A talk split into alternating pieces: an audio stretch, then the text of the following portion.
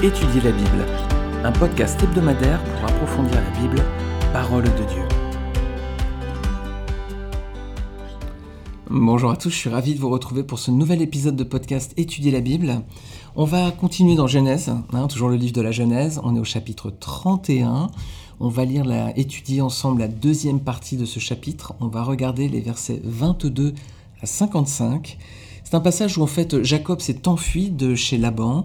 Laban va le rattraper et ils vont avoir une, conversation avec une, petite altercation, mais ça va finir par la conclusion d'une alliance et on va regarder aujourd'hui donc les traits de caractère de Jacob, de Laban et les caractéristiques aussi de cette alliance.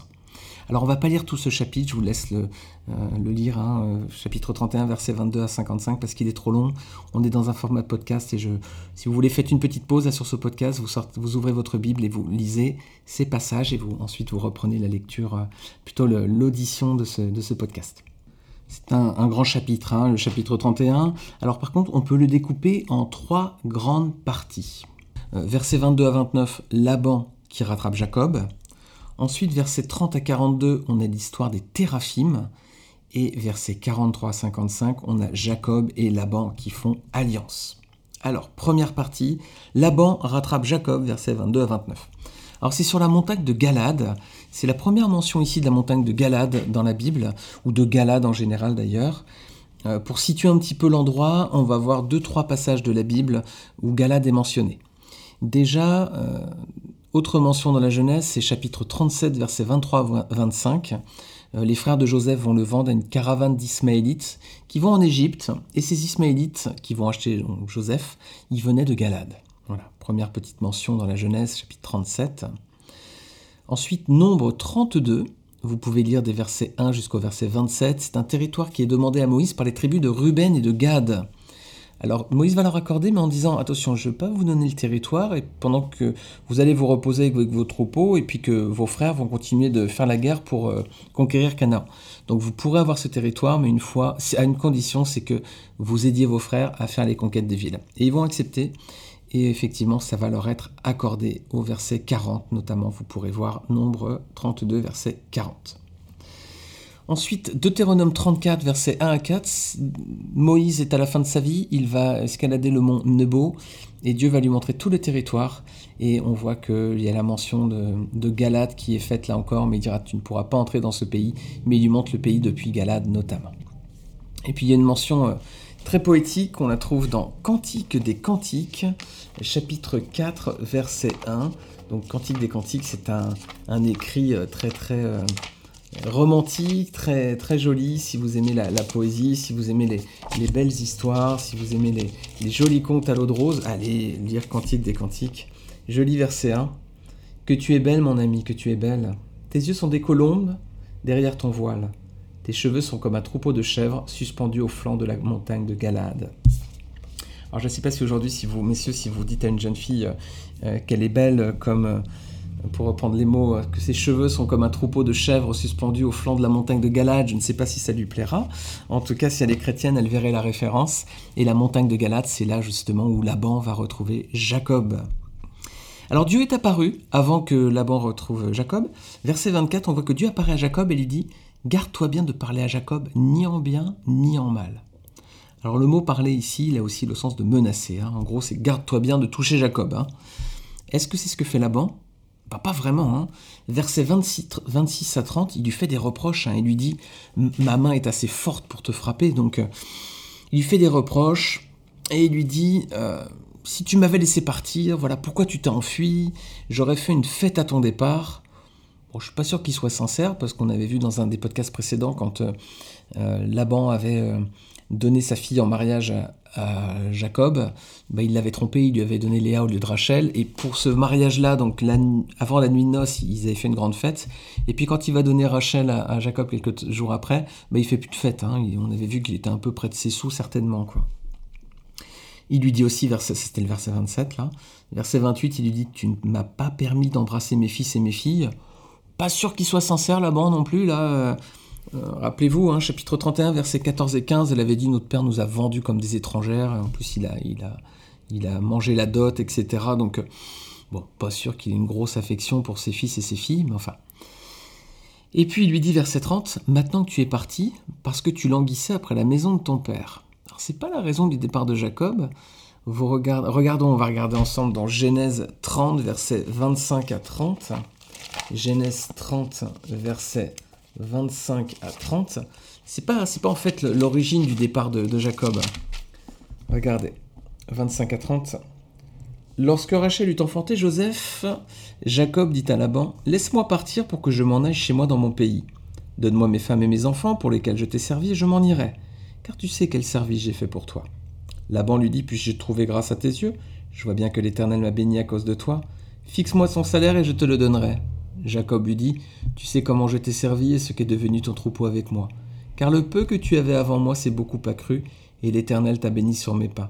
Maintenant, quand travaillerai-je aussi pour ma maison? Bah oui, on voit que maintenant, euh, Jacob, euh, il, a travaillé 20 ans, hein. 7 ans pour Léa, 7 ans pour Rachel, 6 ans pour le troupeau. Ça fait 20 ans, il a changé 10 fois son salaire, euh, il a envie de travailler pour lui maintenant et c'est légitime. Alors on a l'impression qu'ici là-bas on essaie de sauver les apparences au lieu de se remettre en cause parce qu'il a maltraité Jacob. Hein, il pourrait se dire oui bon c'est vrai que tant que tu étais avec moi l'Éternel j'ai vu bien vu qu'il te bénissait, j'ai été béni aussi mais je me suis mal comporté avec toi et je m'en excuse. Non il essaie de sauver la face on a l'impression là. Et au lieu de dire que bah, il a maltraité Jacob et aussi ses propres filles, il prétend que bah, si tu veux partir, c'est parce que tu veux retrouver ton père. Non, c'est parce qu'il a été abusé pendant 20 ans et un type quand même relativement exploité. Ensuite, il lui reproche de pas avoir permis d'embrasser ses filles alors que bon, il n'est pas trop l'air de s'en soucier auparavant. Et puis il lui dit je t'aurais fait une fête, on a vu que bon, certainement qu'il lui en aurait pas fait une. Donc Laban essaie un petit peu de sauver la face, certainement. Alors, il existe un parallèle hein, entre ce départ de Jacob de la maison de Laban, départ un peu précipité, en une fuite, hein, puis un autre départ de la Bible, c'est la sortie d'Égypte. On peut faire un parallèle. Dans les deux cas, c'est un départ comme une fuite. Laban, c'est un peu comme Pharaon, quelque part. Il maintenait Jacob en esclavage, comme Pharaon maintenait euh, Israël, hein, en esclavage aussi. Il aurait bien aimé le garder dans cet état. En tant que Jacob, il était là et qu'il travaillait, bah, en même temps, Laban s'enrichissait, il profitait de la bénédiction de Dieu. Donc il aurait bien aimé le garder comme ça, comme Pharaon. Et il a vu ce que Dieu a fait pour Jacob, Laban, et il n'a pas courbé son cœur, comme Pharaon aussi qui s'est endurci. Hein. Et dans les deux histoires, Dieu est intervenu en faveur du plus faible, de l'exploité, donc Jacob.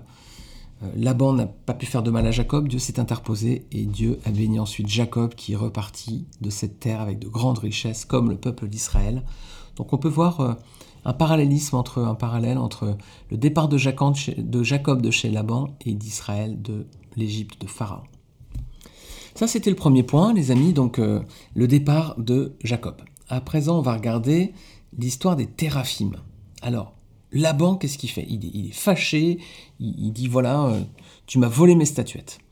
Alors, il va les chercher, il va pas les trouver parce que Rachel, donc elle les avait volées puis cachées.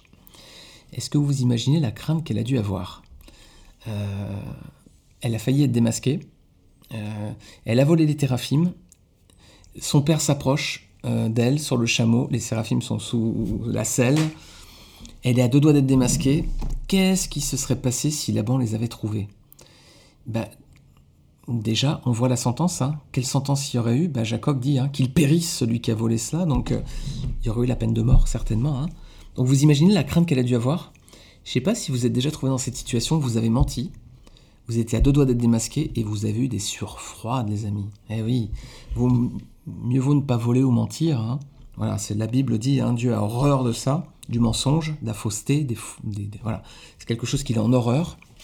Et c'est mieux pour nous, parce qu'effectivement, si on ne vit pas selon le mensonge et, la tromperie, eh ben, on ne se mettra pas dans ce genre de situation. On s'imagine que euh, euh, Rachel, elle devait être vraiment, euh, a dû sentir sa dernière heure arriver.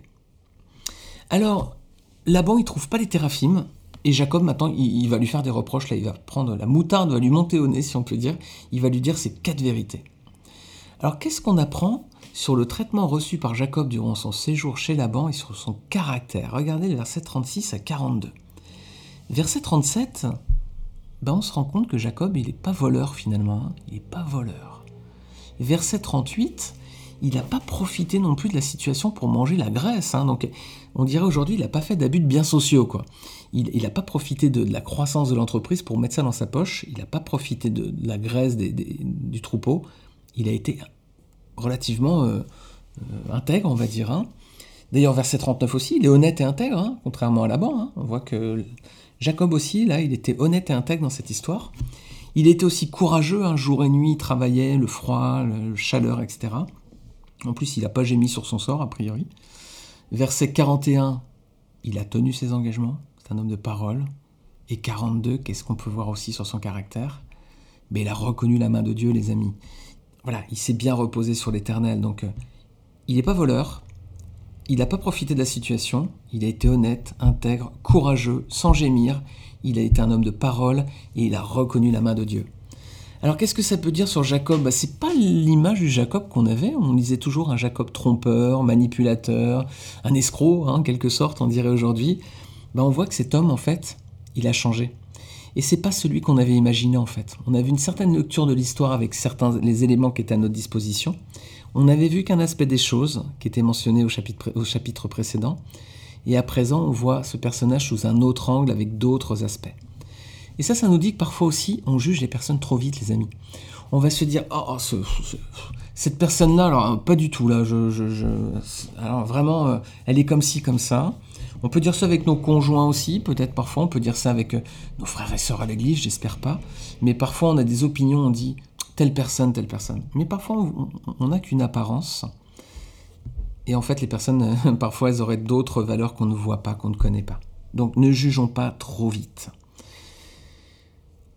Jacob et Laban, voilà, qui se retrouvent à présent et qui vont faire alliance. Jacob a changé pendant toutes ces années-là, et à présent, il est un homme différent. Et Laban, on a vu, hein, il y a quelques quand j'ai relu ces versets, on a vu que Laban a bien compris qu'il s'était enrichi en fait aussi au contact de Jacob. Hein. Donc il va lui proposer une alliance. Mais auparavant, il va lui faire un reproche encore. Il va lui dire, verset 43, Ses fils sont mes filles, ses enfants sont mes enfants, ce troupeau est mon troupeau, et tout ce que tu vois est à moi. C'est vrai ça? Non, c'est pas vrai, c'est faux. Ses fils sont plus ses filles. Jacob, il a travaillé 7 ans pour Léa, 7 ans pour Rachel. Donc sont plus ses filles, maintenant sont les femmes de Jacob. Ces enfants sont mes enfants. Ben non, c'est les enfants de Jacob avec Léa et Rachel, c'est pas les enfants de Laban. Ces ce troupeau est mon troupeau. Pas vrai? Jacob, il a travaillé six ans pour l'avoir. Tout ce que tu vois est à moi. C'est faux. Laban, on voit qu'il essaie d'arranger toujours les choses en sa faveur. Quoi. Alors comme il sait que Jacob est béni de l'Éternel, il va lui proposer une alliance. Cette alliance a lieu à Mitzpah. Mitzpah dans la Bible, c'est important. C'est là où euh, Saül a été oint roi d'Israël. Vous pourrez relire dans 1 Samuel chapitre 10 versets 17 à 24. C'est à Mitzpah. Là où euh, euh, Jacob et euh, Laban vont faire alliance, c'est là que Saül sera un roi sur Israël. Regardez un petit détail encore pour voir le personnage de Laban. Regardez avec moi chapitre 31 versets 44 à 46. Qu'est-ce qu'on lit dans ces chapitres? On voit que Jacob dit à Laban, verset 44, Viens, faisons alliance moi et toi, et que cela serve de témoignage entre moi et toi. Écoutez bien la suite, versets 45 et 46. Jacob prit une pierre, il l'adressa pour monument. Jacob dit à ses frères, ramassez des pierres, ils prirent des pierres, et ils firent un monceau, et ils mangèrent là sur le monceau. Donc on voit Jacob qui prend une pierre qui fait un monument, puis ensuite il dit à ses frères, ramassez des pierres, et ils font un monceau, et ils mangent à cet endroit-là. Et regardez le verset 41, 51. Qu'est-ce qu'on lit? Laban dit à Jacob Voici ce monceau et voici ce monument que j'ai élevé entre moi et toi. Ah bon? Non, c'est Jacob et ses frères qui viennent de faire le monceau et le monument. C'est pas Laban. Laban, il s'accapare tout, hein, il, s'approprie toute chose, quoi. C'est à lui. Les troupeaux sont à lui, les filles sont à lui, les enfants sont à lui, tout ce qui est là, c'est à lui, et puis le, monument, c'est lui qui l'a fait. Euh, pas vrai, c'est tout, tout ça, c'est faux. Laban, c'était vraiment euh, un personnage euh, étonnant. Hein. Alors, est-ce que c'est un craignant Dieu, Laban Est-ce que c'est quelqu'un qui crée l'éternel? Parce que regardez, verset 53, qu'est-ce qui se passe? Verset 53, il dit que le Dieu d'Abraham et de Nachor, ou Nacor, que le Dieu de leur père soit juge entre nous. Jacob jura par celui que craignait Isaac. Bah, Laban, il mentionne le Dieu d'Abraham et de Nachor, le Dieu de leur père. Il dit pas mon Dieu ou notre Dieu. Parce qu'il sait bien que c'est le Dieu de, Jacob aussi, hein, vu qu'il s'est révélé à lui euh, juste avant que Laban euh, le retrouve. Il dit pas euh, ton Dieu ou mon Dieu ou notre Dieu. Non, il dit le Dieu d'Abraham et de Nachor. Donc il connaît pas Dieu en fait. Hein. C'est pas son Dieu à lui déjà. C'est pas son Dieu à lui.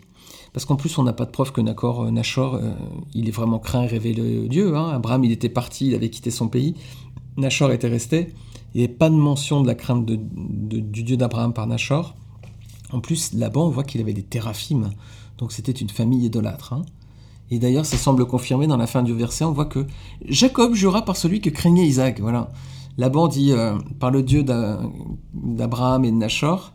Et euh, Jacob, lui, il va jurer par celui que craignait Isaac, voilà, son père. Alors qu'est-ce qu'il fait Jacob ici, verset 54, pour conclure? Bah, Jacob, il offre un sacrifice sur la montagne et il invita ses frères à manger. Qui est-ce qui est à l'initiative de, cette alliance? Bah, On l'a vu, c'est Laban. Qui était le plus âgé, le patriarche entre les deux? Le chef de famille, hein? Bah, c'était euh, Laban. Qui légitimement aurait dû faire le sacrifice? Laban Mais non, c'est Jacob qui va le faire. Qu'est-ce que ça nous montre ça? Bah en fait, maintenant Laban, je pense qu'il a compris la position de Jacob devant Dieu. Hein. Euh, euh, Dieu s'est révélé à, Laban pour lui dire tu touches pas à Jacob, donc il a compris que euh, Jacob avait une relation à présent privilégiée avec Dieu. Et puis Jacob lui commence à devenir vraiment un homme de Dieu, il commence à trouver sa place. Donc Laban il a bien compris qu'il faut qu'il se mette en retrait. ça, va, ça va se faire entre, entre Dieu et Jacob. Et puis Jacob, il, commence à devenir vraiment un homme de Dieu, il accepte sa position de, maintenant de faire le sacrifice.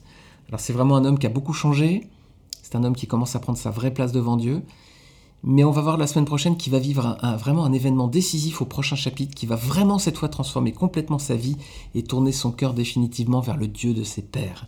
on verra ça dans le prochain épisode. Voilà les amis, je vous remercie pour aujourd'hui que ces paroles nous encouragent hein, à être comme Jacob, nous laisser transformer par Dieu, bah avant de... Euh, naturellement, on n'est pas, des êtres intègres, honnêtes, euh, remplis d'amour. Euh, non, nous, on va plutôt profiter, on va plutôt chercher la meilleure part. Mais il faut que le Seigneur fasse son œuvre dans nos cœurs. Hein. Jésus-Christ est mort sur la croix pour, le, pour nos péchés à nous, pour nous sauver, hein, pour expier nos fautes. Et puis à présent, il nous demande d'être à son image. Hein, euh, la Bible dit qu'il faut qu'on se convertisse, donc il faut qu'on soit à l'image du Fils. Et le Fils, il est parfaitement intègre. Jésus-Christ était parfaitement intègre en tout. Sa langue n'a pas dit de, péché, il n'a pas commis de péché. Et Dieu veut que nous soyons à son image. On n'est pas naturellement euh, comme lui, on est plutôt des Laban ou comme le premier Jacob. Et Dieu, ben, à partir de ce que nous sommes, ben, il nous façonne, il travaille, et on voit le, processus à travers Jacob. Alors je prie que ce processus soit le même pour chacun d'entre nous, chacun d'entre vous, que le Seigneur fasse son œuvre en nous et laisse, que nous laissions, que nous ayons la sagesse de laisser Jésus-Christ prendre toute la place dans notre cœur. Voilà mes amis, je vous remercie beaucoup, je vous dis à la semaine prochaine. N'hésitez pas à partager ce podcast et puis si vous l'appréciez, n'hésitez pas à laisser une note sur iTunes ou un commentaire. Je vous remercie beaucoup et je vous dis à la semaine prochaine.